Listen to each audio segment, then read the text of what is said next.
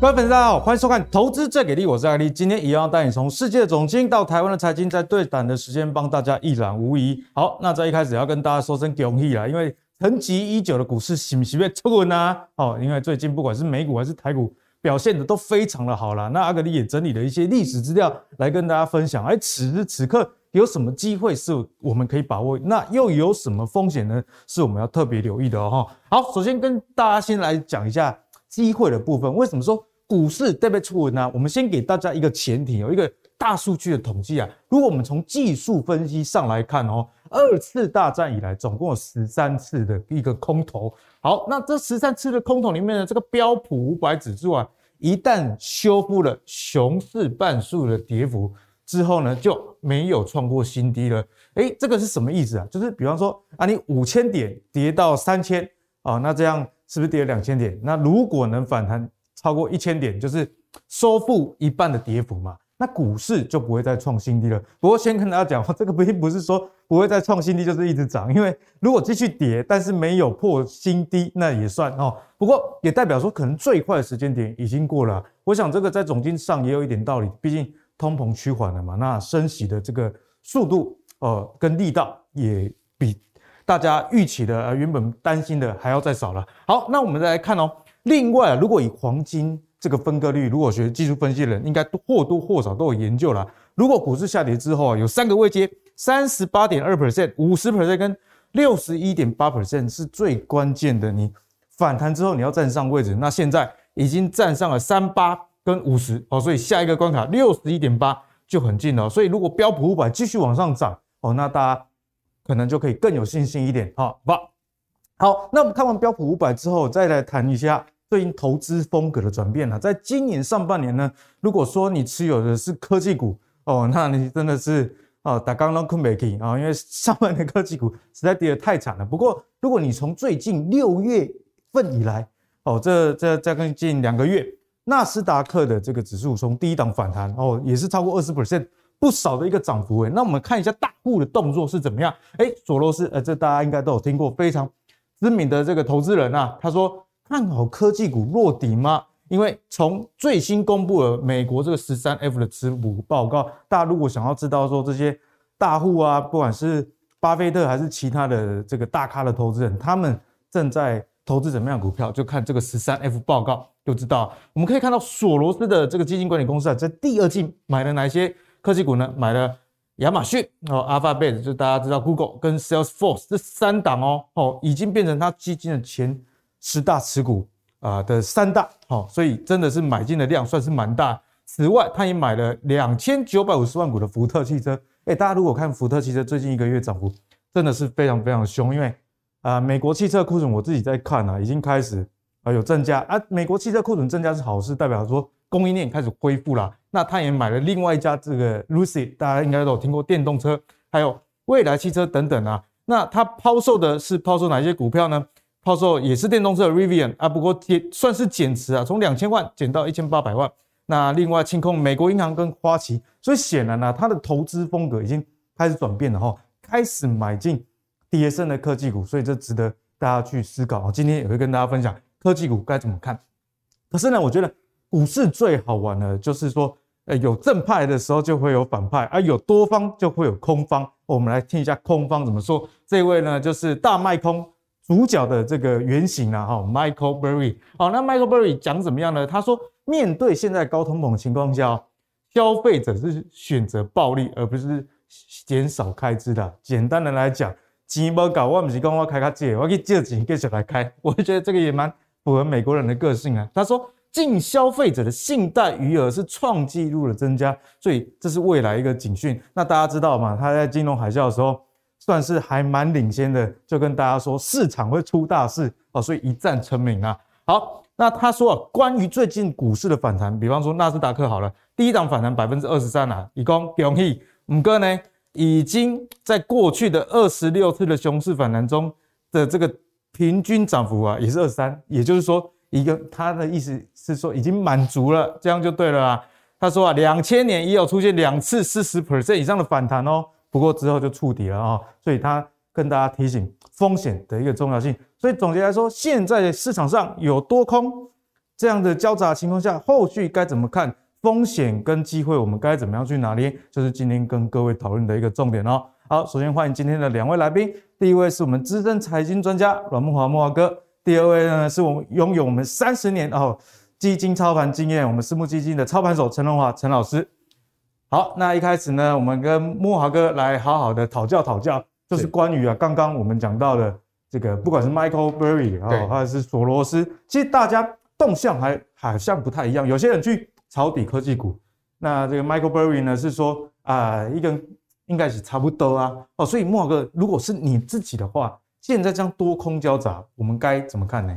好，那最近这十三楼报告就十三 F 报告哈，大家可以仔细观察哈，包括像是呃这个呃达里欧哈，他所创办的桥水基金，好，那那他的一个呃持股内容哈，以及他在呃这个第二季的增减持的部分哈，也很值得关注。好，那刚刚讲到索罗斯好，还有就是呃巴菲特他们波克下海瑟威的一个情况，对，我觉得大家可以去对照一下，你会发现哎。最近啊，有一个比较明显的趋势，就是呢，这些大咖他们或多或少都有去增持一些美国重量级的科技股。重量级的科技股，对，比如说呃，巴菲特，他们波克夏海瑟威，他其实是增持这个苹果哈，他现在目前苹果哈，呃，占他这个总资产的规模啊，已经非常明，呃，这个非非常高了哈。他比如说以这个波克夏波克夏海瑟威来讲，嗯、那苹果的市值现在已经高达一千两百亿美金。对，那即使这么高的市值，还是不断的在买进苹果哈。那它它前五大的持股包括 Visa 哈、苹果，然后呃包括可口可乐哈，还有美国银行，哦，那这些股票全部加起来已经占整个波波克夏海瑟威百分之七十的一个呃总资产，所以是蛮集中投资的。对，它就重压这五档股票，哦，重压在这五档，还有一档就是 Chevron，哦，就是说你看可以他买到这个能源股。好，那另外买到这个呃所谓必须消费的可口可乐，那另外呢买到这个 IT 产业里面的苹果哈，还有呢就是金融股的美国银行哈，还有这个 Visa 啊，你发现其实巴菲特他所持有的这个股票哈，呃，他他不是说非常的分散，但是呢他都买进这个美国最大的龙头公司，而且是有全球竞争力的公司，尤其是苹果哈。那那这样子的一个呃操作哈，在伴随着其实从六月中以来美股的一个呃。这个反弹哈，其实我们也可以看出未来可能呃第三季、第四季的一个投资方向。那我先从呃最近美股重要的观察方向来跟各位谈。我们来看一下，还记得我前几次来阿格力的您的节目，我们就有讲到说，其实中期底部确立嘛。对对对。所以最近可以加大操作部位，好，这个减少你的现金部位。好，如果各位有照我们这个呃今年以来的思考路径哈，我们跟各位观众朋友报告我个人的观察哈。大概应该都没有偏离这个行情太多，算是八九不离十了啦。年初的时候，我们就一直在建议大家，一直到第二季的时候，我们一直在建议大家尽量的保留现金嘛。对，那时候木华哥还有说这个持股一成。对，那尽量保留现金之后呢，六月中到这个七月的反弹这一波，我们先起，我们一开始先以把它界定在反弹，但你发现，哎，美股啊，它纷纷站回季线之后，哈。我那时候在七月底的时候，我就建议大家哦，就有跟各位报告哈，应该这样讲，并不是建议啊，就是说我自己的观察，对大方向上，就大方向上跟各位报告，因为整个七月美国四大指数都大涨哈，那个比如说那纳指涨了十三趴嘛，当时我们就认为说中期底部出现了，对，因为毕竟美股已经站回季线。站回季线是一个非常重要的这个呃所谓分界线，在中期上面的分界线。那台股今天也站回季线，啊，所以不容易，真的对不容易。所以说台股它其实是落后美股的哈。我觉得台股落后美股有种种因素，这等一下我们再讲。我们先来讲一下美股。那既然呃中期底部确立，其实你就要加大你操作的空间，好，你的现金部位就要放放少一点哈。大概我个人现在目前大概差不多是呃四成现金，六成持股了。哦，已经到六成持股。对，给哎对，之前最低的时候好像一成一成左右。对，我持股在今年第二季度的时候，四月到六月那一波美股大跌的过程中，台股持续到七月十二号破底的那那个过程中，其实我的持股已经降到差不多一成左右。好，那现在我们可以继续操作。那到底要操作什么？这等一下跟各位报告，以及呢，我们怎么看后市？那我们可以看到，现在目前美股一些重要观察方向，我们先从技术面来看。我们看技术指标，因为现在目前看起来这个呃盘势是由技术面在主导，而非基本面主导。这等一下，因为很多涨的股票好像财报也不怎么样。对，这就是所谓的现在目前吊诡的地方。如果你是呃做基本分析的人哈。你是看财报的人，你大概股票都买不下去。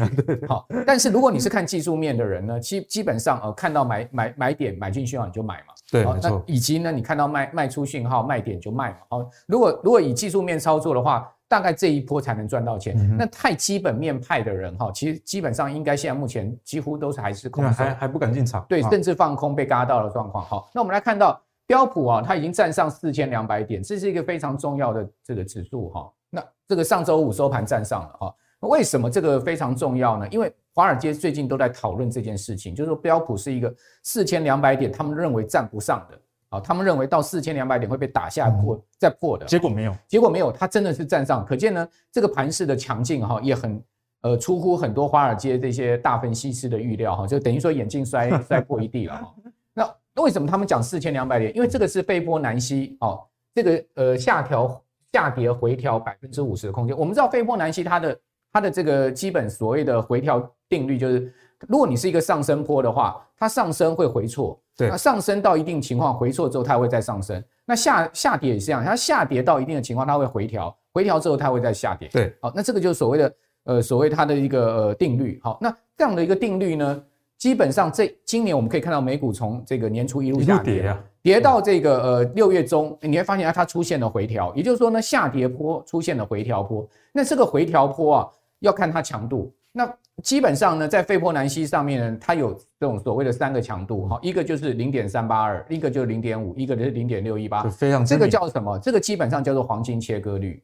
好，那黄金切，因为费波南西它本身是一个爵士，他也是意大利人，我跟我们讲黄金切割率的那个达文西一样，他们都是意大利人，所以那个文艺复兴时代哈，其实那那时候意大利的那个呃，他们的数学也好，或者是说他们的文艺也好，是非常非常昌盛的，出了很多神人，出了很多神人，对。他们都是同一个时代的人，那那大家就讲说，其实其实费波南西他的这个所谓的系数哈，他是从养兔子开始发，对对，他养兔子，他发现从养兔子里发现这个地，如果大家有兴趣的话，可以上去网站看一下这个故事。好，那他从养兔子发现这样的定律，然后有这个所谓的回调的空间。好，那过去刚刚阿格里有讲说，过去美国二次大战以来，大概有十多次的熊市嘛，哈，那这个熊市经验告诉我们什么呢？只要说呢，这个熊市哈，它的回调啊。哦，回到这个五十区间之上的话，那未来再向下哦，它都没有再破底了。好，也就是说，今年六月中啊，已经确立就是所谓的长期低点，长期低点还不是中期低点哦。如果这个定律、这个经验法则成立的话，那美股的空头应该可以讲结束了。好，就是说为什么现在最坏的时间？对，美股现在有些华尔街的大分析师也讲说，现在目前的这个美股空头已经结束，他们已经宣告美股空头结束。这么早？嘿。就是因为他们认定，就是说这个 呃黄黄金定律经验法则不会被破，至少那个好几十连胜啊，至少也就是说你现在往下破哈，接近到今年六月中啊，都是买点啊，都是买点。好，那纳斯达克指数也有出现类似的状况，但没有那么强。对，纳斯达克指数从六月低点反弹已经达到二十趴，所谓二十趴代表什么？跌二十趴代表入熊嘛，涨二十趴代表进牛市嘛。所以说我们也不敢讲纳斯达克进牛市，但我们讲说它已经脱离熊市了。至少这个是比较肯定，对，这是比较肯定。另外呢，苹果股价哈，从年初到现在跌幅几乎米平哦，好，超强股票，怪不得老爸重压它哦，几乎米平，从低点它已经反弹三十趴。莫华哥，我跟你讲，我今年呢，嗯。开始这个投资美股，就我就投了蛮多的 Apple，那就经，但是我就经历了这一段，对，那现在翻正，对啊，那你就已经，你看它从六月中的低点，它已经弹了三十趴上来，三十 percent 哎，很多，真的。如果你在六月中大量买苹果的话，你现在已经赚三成了哈。好，那这个是呃，我们来看一下，就是在这个呃走势图上面，大家可以看到，这就苹果哈，苹果年去年底收在。呃，一百八十二点九四美金。那在上周五，它收多少？它收一百七十二点一美金。大家可以看到，苹果几乎几乎已经不跌了，对，几乎已经不跌。而且，我认为苹果可能会突破这个头部创新高的机遇都有，因为苹果呃 iPhone 十四马上要出来嘛，而且据说它的备货啊是九千五百万只，就比预期大比预期还要好哈，就比大家想说 iPhone 十四可能卖不好，事实上可能在苹果认定 iPhone 十四还会卖得非常好，好，更何况它会卖出更贵。对，这个史上更贵、最贵的手机就是 iPhone。通常每一年它的顶规机型不断的创这个售价。一定的哈，它这一次的 iPhone 十四 Pro Max 哈，呃，一定是比呃先前更贵的哈。那这个就是因为晶片涨价、各方面物价上涨的关系哦。那这个对苹果来讲呢，应该就是如果卖得好的话，也是一个呃让它股价再次往上突破的利多。对，因为大家都发现苹果的过去的惯性，它都是它的股价都是跌上半年涨下半年。好，你如果看它历年来的走势，有这样的规律，对，它有这样的规律，它都跌上半年涨下半年。为什么下半年要发布新品嘛？那上半年就是淡季。早知道先问木华哥，才不会买太早。我买在大概这里。好，所以这个是苹果哈。那大家可以看到，另外纳斯达克指数，它从低点六月中的啊这个一万零五百六十五点，它弹上来，它已经弹了二十八了啊。但是呢，基本上它离这个高点还差很多，不像苹果都已经是几乎要回到这个去年的这个年初呃年底收盘的位置了哈。那另外标普哈是最近呃各位发现它其实从这个呃六月中在这个地方大跌哈，其实四月六月是美股最大的跌势了。好，如果你能避开四月六月的话，基本上你今年没有什么太大的损失，就下半年比较轻松。你可以看到，其实以标普这个是周周的一个呃所谓的涨跌幅度的这个 K 棒呃这个柱状体来看。它真正美股今年最大的跌是出现四月到六月，那你说啊，那这个呃第一季有没有跌？有跌，但是它其实还还好，它比较温和，它有涨有跌。那进入到六月中之后，你会发现整个美股态势改变，气势完全不同。对，它下跌的，它下跌的幅度不大，而且周数不多。大部分你看一周、两周、三周、四周、五周、六周，而且幅度蛮大的。对，过去八周涨六周，而且它的涨幅都大于跌幅，所以代表什么？代表它基本上目前。呃，是一个多方态势，不用怀疑。好，从这样的看到，就是说，不管台股、美股是一个多方多方式，不用怀疑。那既然是多方式，你就不要管基本面嘛。对。如果你还是有基本面障碍的人，嗯、那你就呃，你就你就上山修行好了。对，上山修行，呃，那个六根清净，你这样就不会想。想骂骂自己说，为什么股票在涨，我的我还没赚到钱，没有这叫持股，对不对？好，那如果你是技术面的，你就不要管那么多，好，你就活下去就，就看讯号，对，你就看讯号，你就看这个强弱势嘛。好，那标普站上这个呃四千两百八十点哈，很重要，这个就是什么？这个基本上就已经告诉你，它已经站站回五十分界了。好，大家可以看到，这个就是所谓的黄金切割，好，被迫门兰西的这个所谓的他们的一个呃规律的一个定。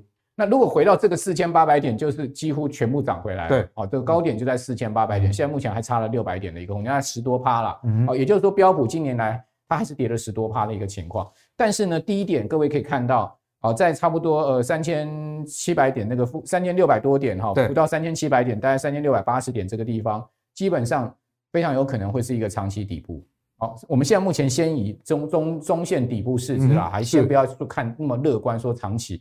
好，如果说它在一路往上下来，都下来这个地方都不破，那当然这个地方就是长期了。对，没错哈。那另外一个很重要关键就是呢，能不能哈呃站回年线了？好，如果能站回年线的话，那当然就翻翻多就毋庸置疑了。好，那另外呢，我们刚刚看完技术面对，我们来看一下这个经济面哈，因为股市联动经济面的观察是。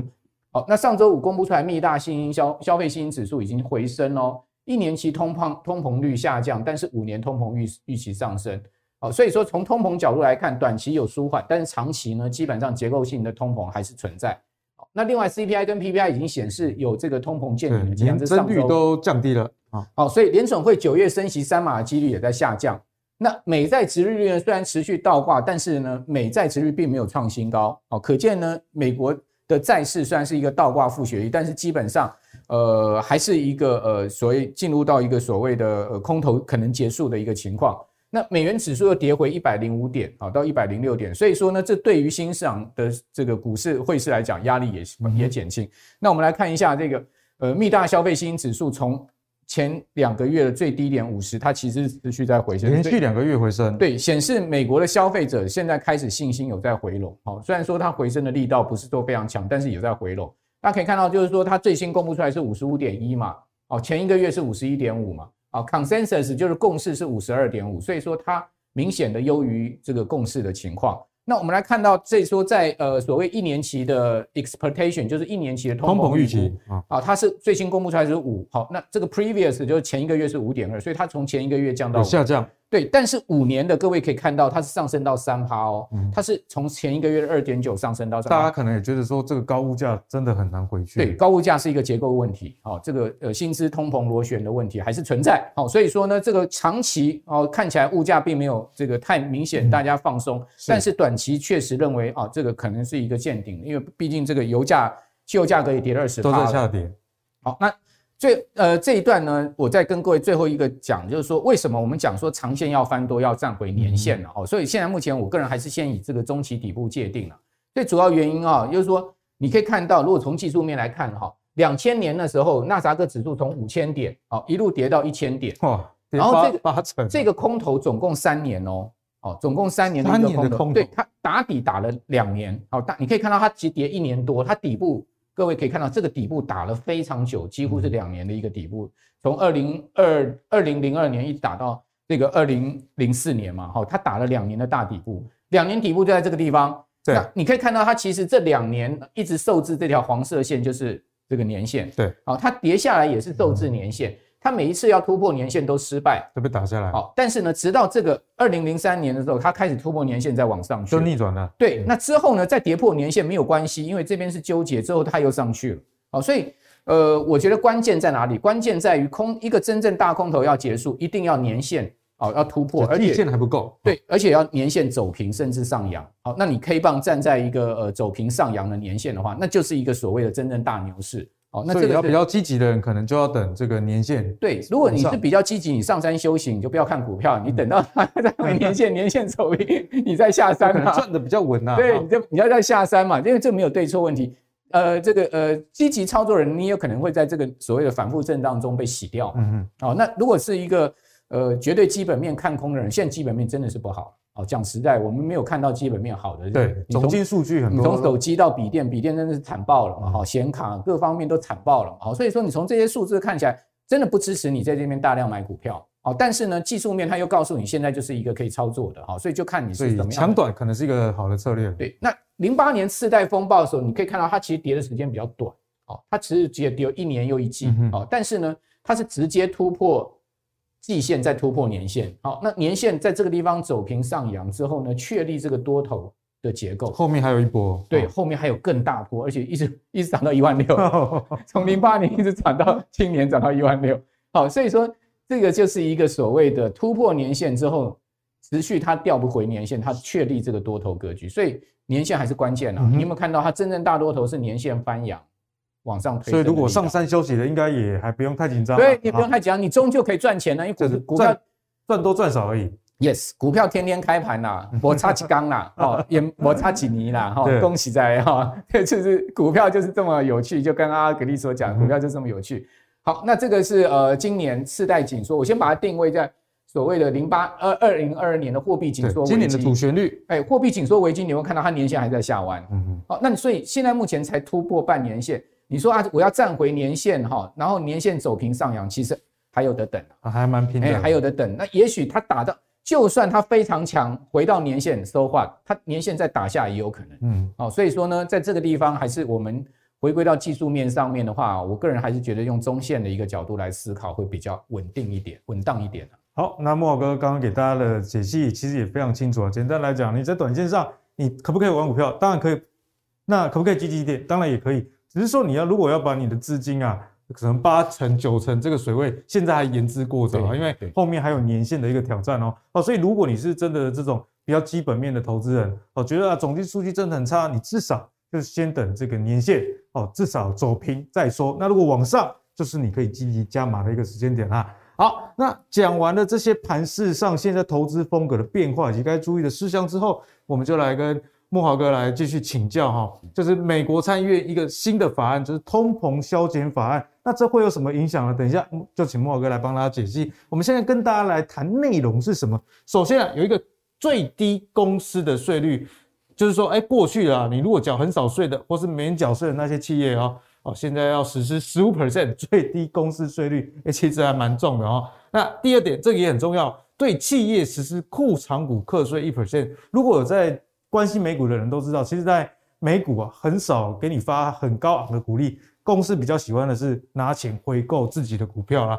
但是呢，现在如果你是实施库藏股了，你要被课这一 percent 的一个特别税，那这样的影响呢，就是可能明年这些公司啊，会选择发股利，而不是去实施库藏股。接着，哎，很重要的产业的部分，你购买二手的电动车也有。提供四千美元的抵扣税额，哇，四千美元，十二万台币也是不少啊！啊如果你买新的呢，更多，七千五百美元了，超过二十万。然后呢，在产业部分，刚刚你跟企业课税嘛，拿钱总是要把钱拿去振兴经济，所以政府除了这个电动车的补助以外，还有这个再生能源奖励的措施啊，规划了三千六百九十亿美元哦，包含了这个风力涡轮发电机啊、太阳能板等等。消费者的能源补贴也是有，因为大家知道，在今年以来啊，欧美的能源真的是涨到非常非常的惊人啊！所以如果你在屋顶装太阳能板啊，电动暖通空调系统的都有补助。所以总结来说，这个法案对于股市或经济上会有怎么样影响呢？就请莫哥来帮我们解答。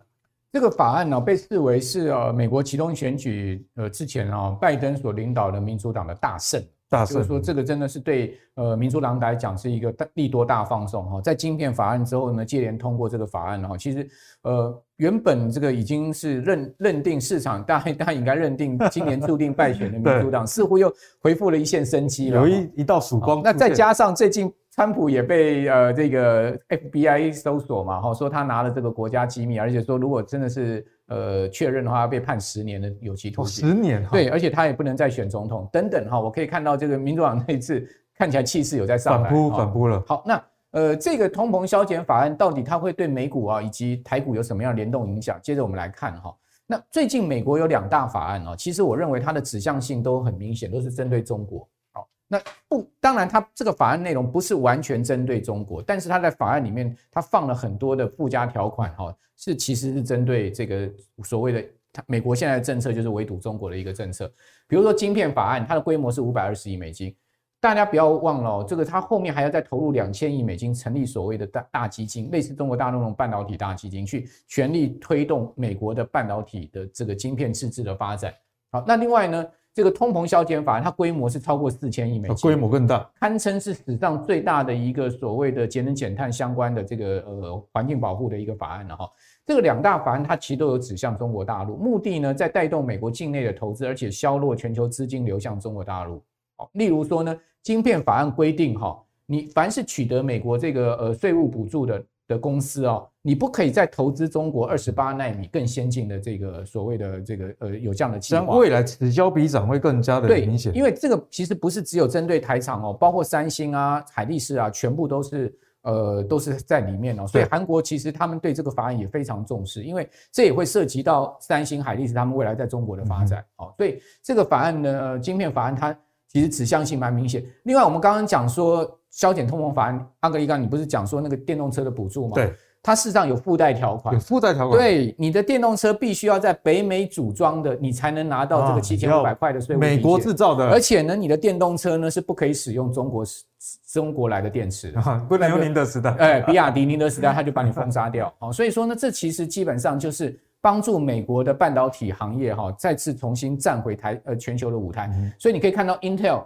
哦，最近它的股价已经不太跌了，Intel 财报烂爆了，对不对？但是它股价呢，基本上在财报公布之后呢，它并没有再持续破底，它变成是一个箱型，感觉有已经利空出尽的味道。那我认为 Intel 将来恐怕会是台积电一个潜在的竞争对手，因为你各位可以想到哈，美国政府大量扶持这个 Intel 啊，Global Foundry 啊，哦，那美国的这个呃晶片晶片厂，他们也会见风转舵，多少也会分担给。分分一些订单给这些呃美国政府所支持的这些呃这个大咖，一定会哦，比如高通不高通不就已经部分的订单转向革新了吗？这个其实就排挤到他原先要下给三星的单了嘛。好，所以这就是我认为说呢，其实大家如果长线投资的话，你可以像注意像 Intel，好像美光哦，美光各位可以看到，美光最近股价也没有破底喽，虽然说它没有非常强力的上涨哦，但是呢，它也站回所有均线。莫哥这反弹也不少，五十亿到六十几啊。对，那美光其实公布出来财报不是烂爆了吗？而且还讲说明年自由现金流量可能转更惨。哦，今年第四季跟明年第一季销售会大幅下滑。它其实已经跟市场打了预防针了嘛。好，打了这个预防针之后呢，它股价没破底就可以注意。而且他宣布要投资四百亿哦，这个在美国，哦，就是说晶片法案一一一过之后，他就说我要投四百亿，四百亿哦，有可能会排挤到台湾的投资，因为美光最主要的投资。资本支出都放在台湾，都在台湾。对，那另外呢，这个通膨法案呢，它其实对富人是不利的哈。那在这个税收立法部分哈，对大企业课征百分之十五，然后呢，库藏股一趴，刚才谈到，好，同时呢，呃，富人的这个征税措施没有被纳入，而且将对私募这个股权基金经理人附带权益也要征税。未来十年呢，拨款大概八百亿给国这个美国的国税局 IRS 加强查账跟 追税，所以基本上那个 IRS 拿到了这个预算之后，他会添购更多的 AI 的利器来去追查你，看你有没有诚实报税啊。对，所以说这个对美国的富人来讲，应该压力很大哈。那这个富人他们主要针对共和党，好，因为共和党的这个金主都是五级狼，比 较比较有钱。那高高盛的研究报告显示说呢，这新增的两项税收将会使标普的这个企业每年的每股存益减少一点五趴。那一点五趴多不多？其实蛮多的。但是如果说呢，呃，美股是一个多头的话，它可能会暂时忽略掉这样的一个情况。嗯、那至于说电动车，应该会是这一次这个通膨削减法案的重点。好，这个是美国史上对抗气候变迁最大的一个投资嘛，超过三千亿美金，最主要是在能源跟气候改革。是。目标目标就是让二零三零年让这个温室气体排放比二零零五年大概降低百分之四十左右，这是很大的一个目标，百分之四十。对，但是还是会排放啊，你还还是没有做到零碳排放啊，你也没有做到所谓的这个碳中和哈。那这个法案呢是二手车提供四千，新车七千五哈。我刚刚有我讲了，就是说这个基本上呢，必须要但书，对，有淡书。好，那另外呢，分析师研判是有利于生殖能源、太阳能类股，好，以及电动车相关的概念股。那电动车相关概念股，大家反而就可以不不一定要注意，就是说刚刚谈的那个 Rivian 啊，哈，或者 Lucy 啊，反而你可以去看一下那个福特啊、GM 啊，哈，这种传统车厂，他们进入到这个电动车厂，他们未来的机会。好，那。至于说福特，各位有没有发现，它最近它股价也从十块钱涨涨到涨到十六块。如果你从低点来看，涨了六十趴了。六十趴，对。但是你从高点来看，它也是大跌的。对，啊，从去这个去年的高点来看，它还是大跌的哈。好，那相对而言呢，是不是有机会？大家可以看到特斯拉的股价从六百二呢，它涨到这个呃九百九百二十块。哦，它其实这一个波段的涨幅没有福特，而且有领，而且有领先那个科技股的一个味道。对，它有领先科技股。但是它的涨幅还是没有福特大，从低点上来，它幅也没有福特大。对，好，那呃，特斯拉马上要拆股了，好，八月二十五号之后，它就是以新拆股价格交易，哈，那是一拆一拆一拆一分为三了，哈，一分，那这个基本上特斯拉的股价就会被除下来，那会变得更便宜入手，好，好，那至于说另外一块呢，就是。呃，对消费者来讲，就医医疗保健的部分，它也会降低药价。好，那这个详细的部分呢，我们就让大家看过这个字卡就好。那对于说哪一些个股会比较有影响？好，这是负面的哦，包括礼来、赛诺菲，好，跟这个和诺德，好，这些药厂可能会产生一些负面的影响，因为它会限制医疗保险跟私人保险的这个投保人。每个月胰岛素自付额不能超过三十万，就是各项不管是疫苗还是这些自费的项目都有一个上限了。对，好，那大家可以看到最近美国的这个，我们如果抓标普的 SP 呃 SPDR 的这档 ETF 哈，就是 XHE，就是它的医疗保健类股哈，大家可以发现它最近其实也没有受到这个利空的打击而往上走。好，所以换言之，有点利空不跌，代表什么？代表就是说基本上就是在一个牛市的情况下，好，多头的情况之下。不管它是一个中线或长线的一个翻多，现在目前是在一个进行之中。是，那我觉得投资朋友就可以呃先把握这一段行情。嗯、好，可能到八月到九月一直延续下去也不一定。对，但是至少要先在车上。好，对，我们谢谢慕驊哥好给我们的解析。好，总之呢，大家在这段时间呢，其实你可以比较乐观一点去操作。不过还是要记得产业的方向要对啊。至于要投资哪些产业呢？哎，就是今天下半场为大家分享的一个重点。好，那接着呢，我们来欢迎我们的私募基金的我们的操盘手陈荣华陈老师。陈荣老师也是叫顾伯来啊，所以今天一定要好好的跟陈老师讨教讨教，关于技术线型上以及这个产业上，我们该怎么样去拿捏啦。好，那我们现在跟老师来请教一下，在台股的部分，台股最近外资啊已经是连两买了哦，哇，那股价也是非常强势，要来这个站稳季线，颇有这样挑战的味道。不过呢，在今年以来啊，我们看到前三次挑战的时候哦，就是局限这条就是基线啊，碰到就掉下来，或者是快要碰到 啊，就又掉下来。那这次呢又来了，嗯，会不会往上一举的突破？我想这个几率也还是有的，因为在过去几次我们可以发现，这个粉红色的月线啊，其实相对这次来说没有这么强的上扬的幅度了，而且现在扣底值又扣在。这个相对的一个低点一点哦，所以老师这一次季线呢，有没有机会真的给他一举挑战成功？好，哎，在我们的这个节目进行的当下，季线已经突破了啊、哦。那在我们做这个 PPT 的时候，我们还不知道季线会不会突破，是但是我在整个这个预测当中就会跟大家讲过说，哎，它季线会有望突破哦。那为什么呢？因为目前来讲的话，我们国安基金是呃处于一个护盘的一个状态嘛，对不对？那在十一月大选之前，那个指数就不太容易大跌啊，这有一个护盘的效应。那加上量比较少啊，所以比较容易护盘嘛。所以说，第一个先有国安基金这种定心丸啊，所以说指数啊不易大跌，反而是容易再上涨。那第二个，美国通膨的压力是下降，对，最近 CPI 已经没有再创高了，对，没有再创高点。哎，可能大家认为八月的 CPI 还会继续再往下哦，所以在这样的一个情况之下。啊，这个美国通膨压力下降，美股就转危为安啊，所以台股也没有很大的一个压力。那我们刚才木华哥有讲到说，哎，美元指数现在从一百零九降到一百零五零六这个状态来讲的话，所以台股呃台币能够稳住三十大关。那在这样的情况之下，哎，外资比较容易转卖为买，为什么？他很怕汇率贬值，对啊，现在汇率如果不贬，他就比较容易有信心进来。哎，有时候也有可能汇率是由贬再转升，它也汇率。在汇率上就可以再赚一笔，对不对？好，然后但是虽然说我们很一开始就预测说季线有望突破，但是呢，因为量就比较少，哦、这个是大家留意的哦，量能不够，因为大概都是两千亿上下嘛，所以量能比较不够。所以在这样的一个情况下，我们要选说，哎，选股会重于选时哦，选到什么样的股票会比你这个选这个现在的大盘是不是有过季线啊来的一个比较重要一点？所以选股上比较重要。哎，啊，所以说。整个来讲的话，我们来整个做一个推估哦。上次的季线的位置在哪里？一六八一一哦，一六八一一跌到一三九二八啊，这个这个最低点的位置嘛，对不对？所以现在从跌这么一大波之后开始反弹，现在又来到啊这个季线的一个位置啊，所以说我们算一下啊，一六八一一减掉一三九二八哦，所以这个整个下跌两千八百八十三点哦，说那这个。零点五反弹个零点五来讲的话，就大概一千四百四十一点哦。这个黄黄金切割率嘛，对，刚才讲到哦，对，反弹一半的位置一千四百多点，所以说整个来讲的话，这一波至少会反弹到一五三六九点五，哎，在目前为止来讲的话，已经过了一五三六九了哦，所以说这跟我们的一个预期预测预期是一样。嗯、那现在来讲的话，是一个关键重点，为什么是个关键重点？因为上一次在碰触到季线这个位置的时候，我们看看 MACD 这个柱状跟这两条线哦，DIF 跟 MACD 是往下的哦，是往下的。那现在来讲的话，现在又是来到这个相对的一个关键的位置。那我们知道说这两条线哦，MACD 跟 DIF，如果说啊、呃、突破零轴上到零轴以上来讲的话，才是一个真正的多头的开始。嗯、对，如果它这边没有办法突破零轴的话，那它可能很怕又跟上一次这样的一个。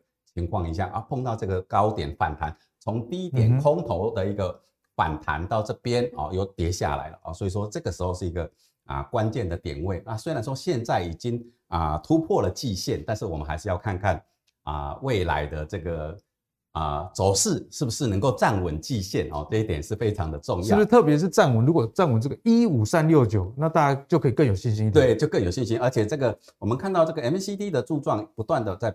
啊，扩大，然后这两条线站在零轴以上，这、嗯、就比较属于多头的一个格局，是就具备多头的格局。好，所以呢，我们从技术分析上来看，确实大家可以多留意一五三六九这个数字可以记起来。如果突破的话，嗯、那大家真的可以比较有信心一点。好，那接着来跟老师请教最近盘势轮动的一个情形啊，我觉得这个是在投资上非常重要，是很多朋友都想说，哎，这个大盘涨，为什么我的股票不涨？因为、嗯你的股票不在这一波的 流行里面啊，那最近流行什么呢？最近观察到蛮流行那种跌很多的，像上礼拜面板在涨，哎，他想说那面板你写的 K 上面基本面就像慕驊哥刚刚讲的，也也没有到很好，对，哦，那另外呢涨得很凶的，就是现在要跟大家分享，就 IC 设计族群啊，那大家如果去年有玩什么天域啊、敦泰的，应该知道今年的股价真的是疲累，真的是疲累的啦。好，那。我们来看一下哦，其实从合邦啊、世星、KY、天域、敦泰、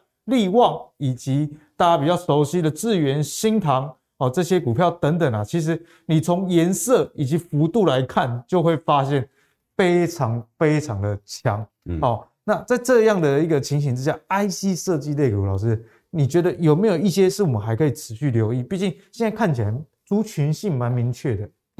那个 IC 设计类股的话，哦，这个跌了一大波了啊。那有时候跟这个跟随这个美国科技股的走势是一样的，对，估值的一个做一个修正。那跌这么多的情况之之后哦，然后出现这种跌升反弹啊，所以说最近 IC 类股哈。会有一个比较活泼乱跳，就是一个跌升反弹的效应。但是跌升反弹效应之外，还有就是他们有部分的 IC 设计股，它的业绩是非常好的啊，所以说搭配业绩好啊，所以说啊，这个会有一个强弱的分别哦，差异性会出来。所以说我们今天有跟这个我们的投资朋友啊分享几只 IC 设计股，哎，你会发现说。这么多 IC 设计股，为什么我们挑这三只会特别稍微比较强势一点呢？哦，老师讲的哦，不是电脑讲的，不是电脑讲，然后跟头刀。好哦，我们先看一下新塘哦，新塘这只股票。从一百一八四点五跌到我们刚刚最低的一零二点五，哦，那个跌幅是蛮蛮深的哦，跌了八十二块哦。哇，这个跌幅 太夸张了。对，而且这是五月 份起跌，对，五月份起跌，短短两个多月。对，但是所以说最近跌升之后开始出现反弹哦，我们说先算一个零点三八二哦，三十八点二的一个位置，那至少反弹个三十一点三哦，啊，所以说我们把一零二点五加三十。三十一点三，哎，所以说我们至少这一波先看一三三点八，一三三点八哦，你看这个今天这个一根长红，一根长红棒贯穿短中长期均线，这代表它是一个啊突破的一个迹象哈，在技术分项技术的形态哈。那整个来讲，我们看说，哎，它的一个 K D 指标，它是一个不断这个底部是一个垫高的哦，然后 M A C D 的柱状来讲的话，它也这边也是低档出现了一个啊所谓的金叉往上哦，所以说这个。啊，新塘就比较有机会再继续做反弹哦，不是只有一天行情哦。那整个来讲的话，我们投资者会比较担心呐、啊，阿格里，如果说我现在进去买，会不会又套在高点？其实这是跌得这么深了。上半年可能大家都有想尝试，啊，每次尝试就是不好的结果。对啊，现在还真的不敢。你看那个下跌的过程，每次去抢反弹，它就又再跌一波，抢反弹又再跌一波，是不是跌到让你非常没有信心？跌到怕，跌到怕了。但是我们看看。技术指标已经出现那个反转的迹象，嗯、那在这样的情况之下，哎，我们要怎么样的投资是比较稳当一点？有时候策略策略是很重要的，所以我们今天要跟啊我们的投资朋友教导大家怎么样去用一个比较安稳的投资策略来做操作。好，我们来看一下策略。对，那我们请教一下阿格力，如果说今天。给你个一百万要去投资新塘，那你要怎么去分配？说，哎，我到底要买多少？哎，真的杀不呢？对、哦，是。所以我们要从什么？我们要从它的一个真实的波，它的一个震荡的幅度里面去推算它的风险的高低。那这个所谓就是说。同样同样是半导体，对哦，买台积电跟买这个联电是不是都同样是半导体？嗯、但是有一个涨得比较凶，有一个涨得比较不凶。那涨得凶的风险高，涨得不凶的风险就比较低。就好像我给你一百万，让你去做啊存股，同样买台积电跟买买中华电，嗯、啊，你不能够说，哎，我刚好一人都五十万，这个这个投资策略是不对的。那可能这个台积电哎波动比较大，它风险大，你的。金额要少一点，那中华电波动比较小，这是一个平衡啊，呃，这是一个平衡。所以说，在这样的情况之下，假设我们一个投资人，假设你现在的有一个一百万的资金，你要去投是投资这支股票，那我们可以把你的总投资的金额把它算为你的总，拿出你的一趴，也就是一万哦。假设你是你的投金额，你的投资金额是两百万，你的一趴就是两万，按以此类推嘛，哦。那你看，我们看看它真实的波动。所谓的一个真实的一个啊波幅来讲的话，什么叫真实波幅？就是它的一个波幅的震荡哦。那这里有没有看到上一波的最低点？它这个是不是最低点？对，波幅是最低，是不是有一波反弹？没错。现在这里这个时候又是跟上一次的波幅是相对的一样的位置，哎，刚刚好哎，所以它它这边的风险就比较低，比较容易出现反弹。好，它的一个真实波幅就是最近的震荡的幅度哦，它是六点四九零五。那你如果用你的资金的一趴一万去除以六点四四九零五，所以说你可以买进一五四零股。那没有没有人买那个五百四十股了，因为没有做零股嘛，所以你大概可以可以做两张零股可以买，但是这种波动比较大，对，买一张比较好。所以你买两张，那你买两张以后，你用两倍的 ATR 的数值为你的停损停利点，也就是说。你这个是六点四九嘛，哈，大概就十三，所以你一二一点五买进来讲的话，哦，你的停利点是十三嘛，差不多十三嘛，嗯，所以你在一三四点四八，啊，我们可以看以后会不会来这里，那你的停损点就是两倍嘛，哈，也是十三嘛，对不对？就在一一四点五，好，那假设这个行情没有往上，反而是往下走，去点到你的停损来讲的话，哎。你才两张呢，损失一千一万四千块，一万四千块是不是你的总资金的一点四趴？对，好像也还好了啊。你一百万你才损失一万四而已，你是不是还有九十八万？你是不是容易就把它买随便买另外一只股票就可以补回来？嗯、对。但是如果说它能够突破一百四的话，哦，这边压力在一百四的话，那整个来讲的话，你就可以把你的停损点放在一三四点四。再进一步往上啊，就它就一路放上去的话，哎，那你停停损就反而就变成停利啊，它说不定后面会一个很大的反弹，类似像这边低低的那个波幅，然后出现一个，那就只是后续赚多赚少而已，后续就可以一直放上放上去就，所以这个就是一个。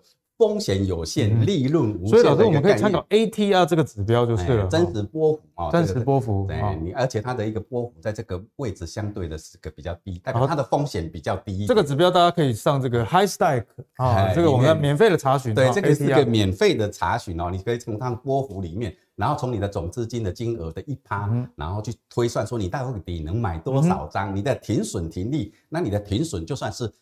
停损点到的话，对，你只是你的总资金的一点四趴。风险控管的一个对，所以说你很容易就用别的股票把它补回来。但是它如果一旦突破一百四，你就可以把它的停利点放到一三四，它随便再下来的话，哎，你还是赚，对不对？哦，所以如果大家如果还听不清楚的话，没关系，因为我们这个是 YouTube 的影片啊，哦，这个教学老师讲起来。当然是一派轻松，因为 每天都在看。对哦，那如果你是想要学习老师这套方式的话，嗯，就上 HiStock 网站，然后查这个 ATR 的指标，嗯、再根据老师刚刚这样，以此类推。嗯，哦，不一定是新塘，你自己的股票也可以用这样的方法。其他的股票也可以用这样的方式。好，因为这从它的一个波幅震荡里面就可以知道说，哎，你的风险高低，对不对？哦、嗯，你看这个。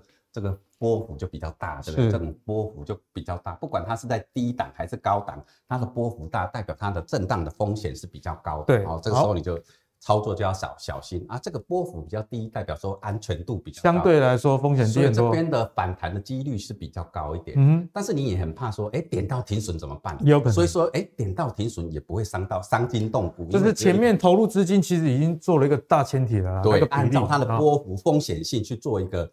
这样的一个筛筛选过以后，你的风险就比较低，好，利润就可以。我们来看下一档，哦，下一档，好，那我们看看细创这一支股票啊，你看它也是从两百七十一跌到一百三十六，哎，目前也是你看沿着上升趋势线在上升。那根据老师教我们的公式之后呢，下一波我们看一八七点五，但是它如果能够有效的突破季线两百块，哎，刚好也是季线那边附近哦。对，但是基本上你先看到一八七点五，如果说它 OK 的话，哈，它能够。就是站稳的话，它就可以往上看；如果没有站稳的话，你可以在那边先做一个短线的一个拔档。嗯、那我们看看，其实它也是哈，目前它这两条线哦，MACD 的柱状哈，呃，这两条 DIF 跟 MACD 这个技术线来讲的话，其实它还是在一个空头市场。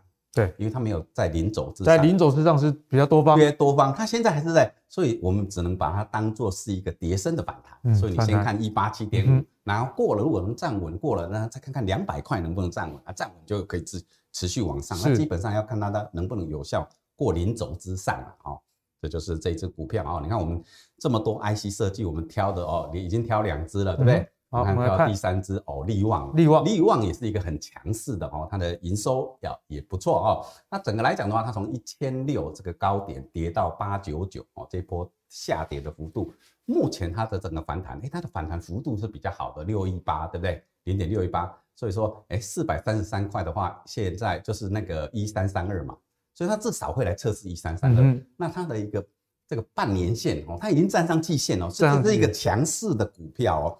那如果说它能够过了这个半年线的话，哎，这个股票反而是一个啊持续看好的股票。所以 IC 设计有很多只股票，对，那有些还是打打趴在地上，有些已经开始有这种转转为多头的迹象了。就大家可以多留意了。对啊，因为部分本身来讲的话，你看它的一个这里已经有过零轴了，有没有？它已经变正值了哦，所以它应该慢慢就啊导向到多头多方的市场。我觉得利旺也很重要，毕竟是 IC 设计里面的高价股。如果高价股涨很凶，就算你没有买，那也代表说这个族群其他股票后续还有空间。它短线应该有机会去突破半年线，因为整个来讲的话，它的这个这两条线已经在零轴之上，对，它已经是偏多了哦。好，那整个来看的话，好像这个啊，纬颖纬纬颖这只股票，你看来讲的话，其实它现在也是到一个关键期哦，因为整个那个下降趋势已经。好，这边下降趋势线画下来来讲的话，它已经又是突破了这个，然后再测试一次，然后再测试一次，然后这边又是一个上升趋势，所以它这边是一个交交汇点。那整个来讲的话，这边也是一个关键点位，嗯、而且它目前也是在一个关键的位置哦。那要要不要突破零轴之上？所以我们看到很多 IC 设计股都是在一个啊非常的一个这个震荡，然后非常关键的位置。对，那我们尽量要找那个像我们刚刚看那个利用啊，就可能是比较偏多格局，嗯、对不对？就大家可以多参考 MACD 是不是有在零轴以上？哎，哦、如果不是在零轴以上，那至少也应该是哦金叉往上啊。如果它那个金叉往改成死叉往下，那可能就是要比较多加小心了哈。对哈，然后我们再看看这个就是。信华的部分，信华啊，这也是一个高价股。我们看到它这种高价股来讲的话，以今天到目前这个位置点来讲的话，我们刚刚看到那个今天这只股票应该是涨停板，嗯，涨停板也算是一个。哇，今天好强啊！今天比较强啊，信华。所以我们太晚录影了。对啊，所以我们很早以前就挑选那么多 IC 设计那么多的股票，我们就是挑。重点的股票，哎，这个新华这支股票，它也是一个哦，蛮强势的哦，刚好也是在这个关键的十字路口，这个所谓的一个收敛型的一个三角形的一个位置啊，那这边也是一个关键位置，它会不要突破啊这个零轴以上，然后整个来讲的话，K D 指标才刚要啊金叉往上哦，所以这这个我们就挑它出来，就给大家做一个追踪啊，让我们看刚刚看到。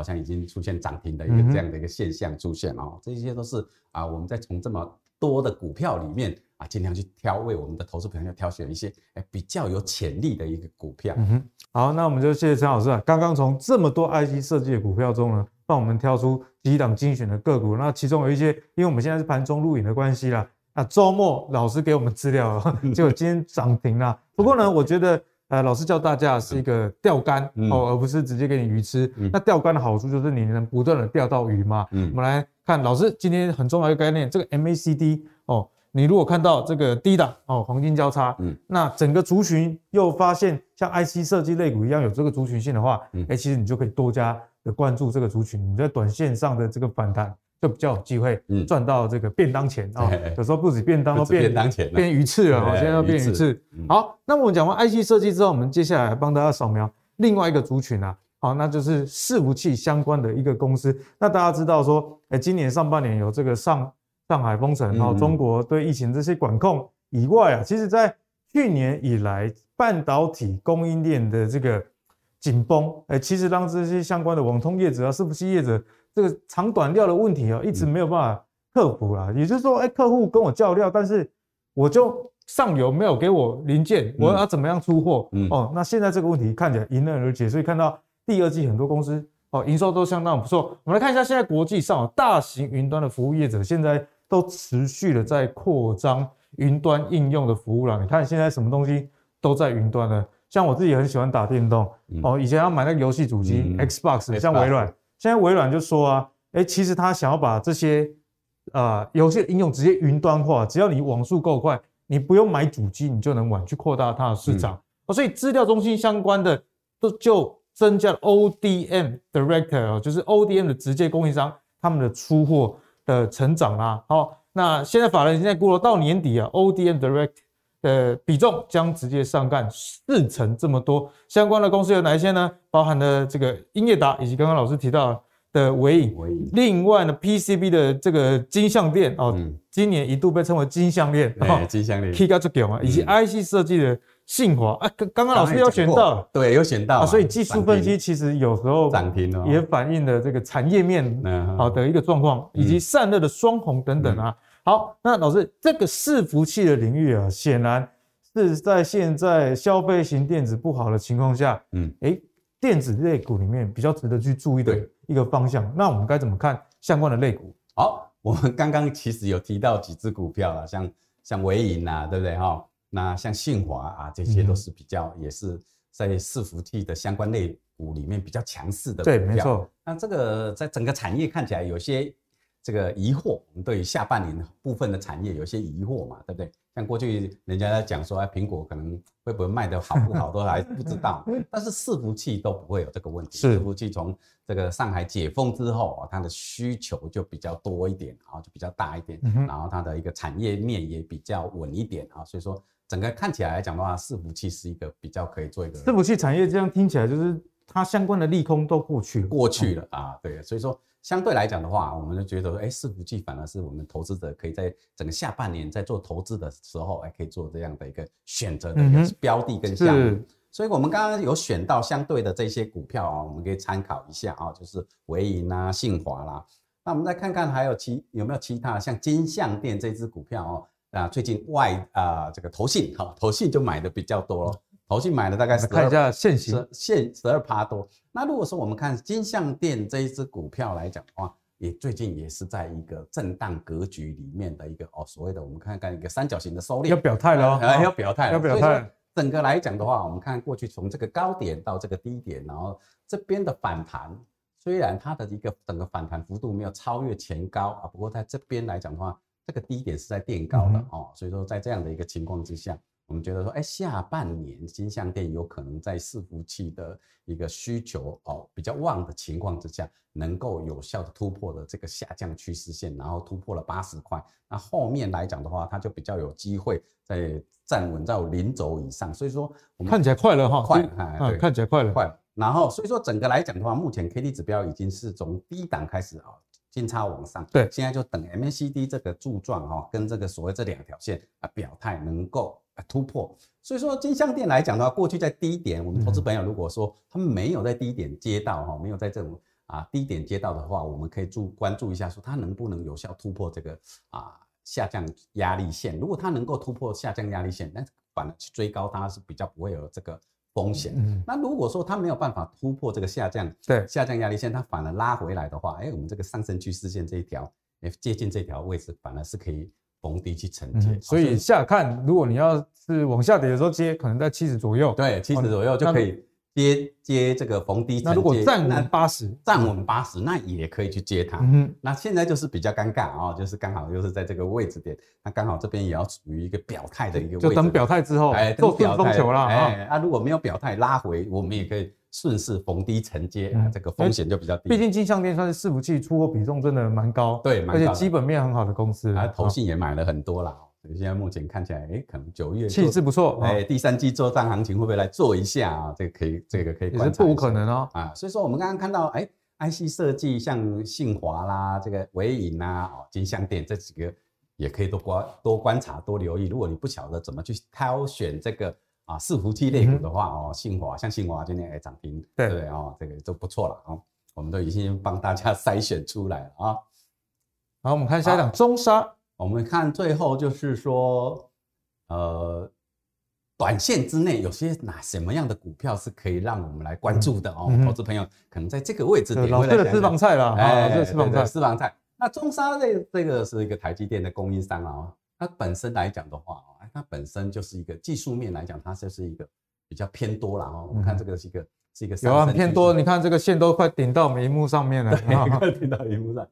它最近其实它最近也是一个面临一个抉择的状态，要不就是突破一百哦，一百六十块哦，那要不就是还是在这个啊表态的一个位置了。对。但是你有看到说它的这两条线 MACD 的啊这两条线来讲的话，它现在是在零轴以上哦，这个零轴以上啊，现在它这个是在零，所以它本身来讲的话，它应该是属于一个转多的多头趋势啊。虽然这边啊这边金叉，然后目前位置是在零轴以上。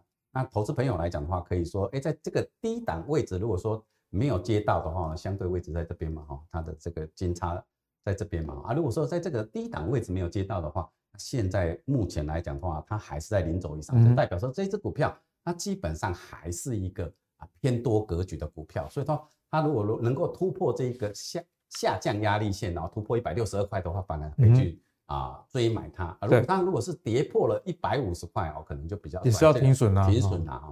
那所以说整体它的关键点在一七二，如果它能够有效的突破一七二，它就能够转为这个长多的。哦，已经不只是反弹哦，这是长多。因为本身来讲，这波下跌其实大盘跌得很深，然后电子股跌得很深，它跌得不深，相对来说强很多，强很多。所以说在这样的情况下，目前又是一个上升格局啊，所以这个股票是可以。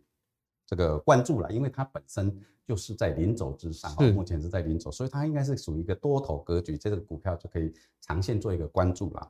然后我们来看看短线来讲的话，像中心电最近就中心电最近强到爆，强到爆，对不对？强到爆，今天也是在涨啊。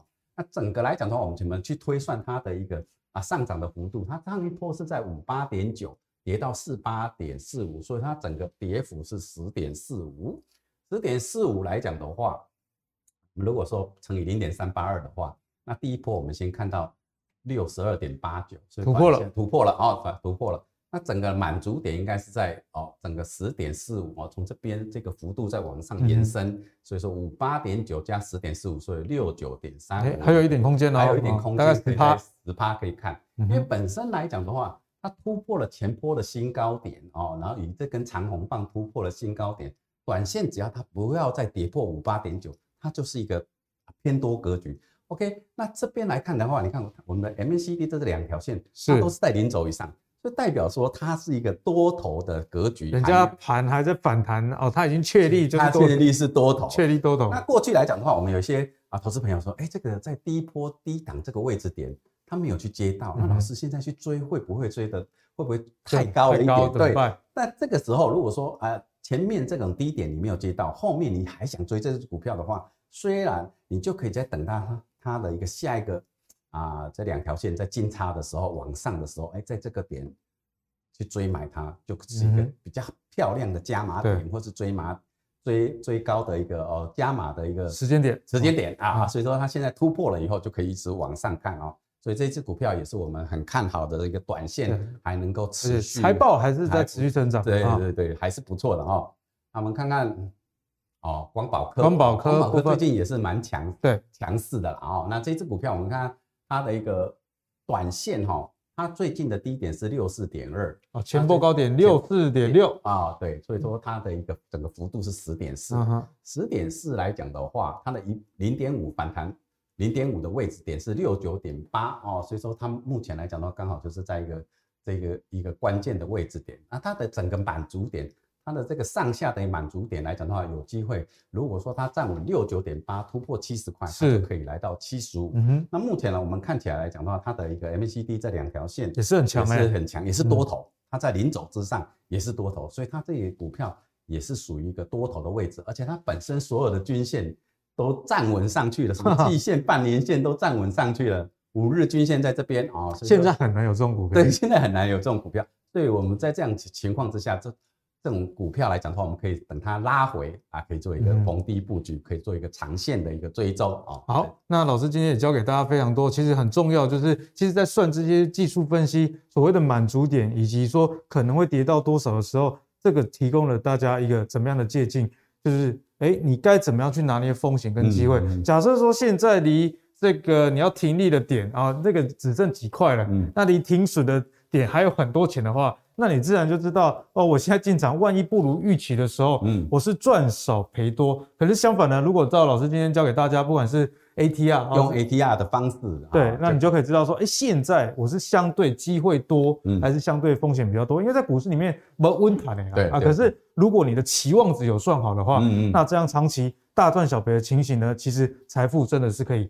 慢慢让你变富哦，那每一年你可能没有什么感觉，可是随着时间已经过去，大家的财富其实增长，我相信会蛮明显的。对，好，今天谢谢老师带给我们的一个分享哈。好，好，那今天的节目呢，相信大家又是收获满满的一集。在一开始啊，慕驊哥帮大家整理了很多历史的数据，告诉大家，哎，现在技术指标上来看啊，中期的反弹，哎，是蛮确立的哦。可是如果你真的要宣告这个啊熊市已经结束的话，站上年线是一个很重要的观察指标啊，所以如果你是还在观望的投资人，等年线站上，那你再积极一点，我相信也是一个不错的策略。那陈老师呢，今天教了大家，不管是这个涨跌幅的满足点，以及这个 ATR，告诉你如何设定股票停损跟停利的一个技术分析上，给你的一个参考。如果你能参考这样的依据的话，相信呢，在股市里面进退就真的是比较有依据，而不是只有凭感觉咯。好，那如果你喜欢阿格力的投资最给力的话，别忘了上 YouTube 订阅 MVP 财经生活频道。我们下一集再见喽，拜拜。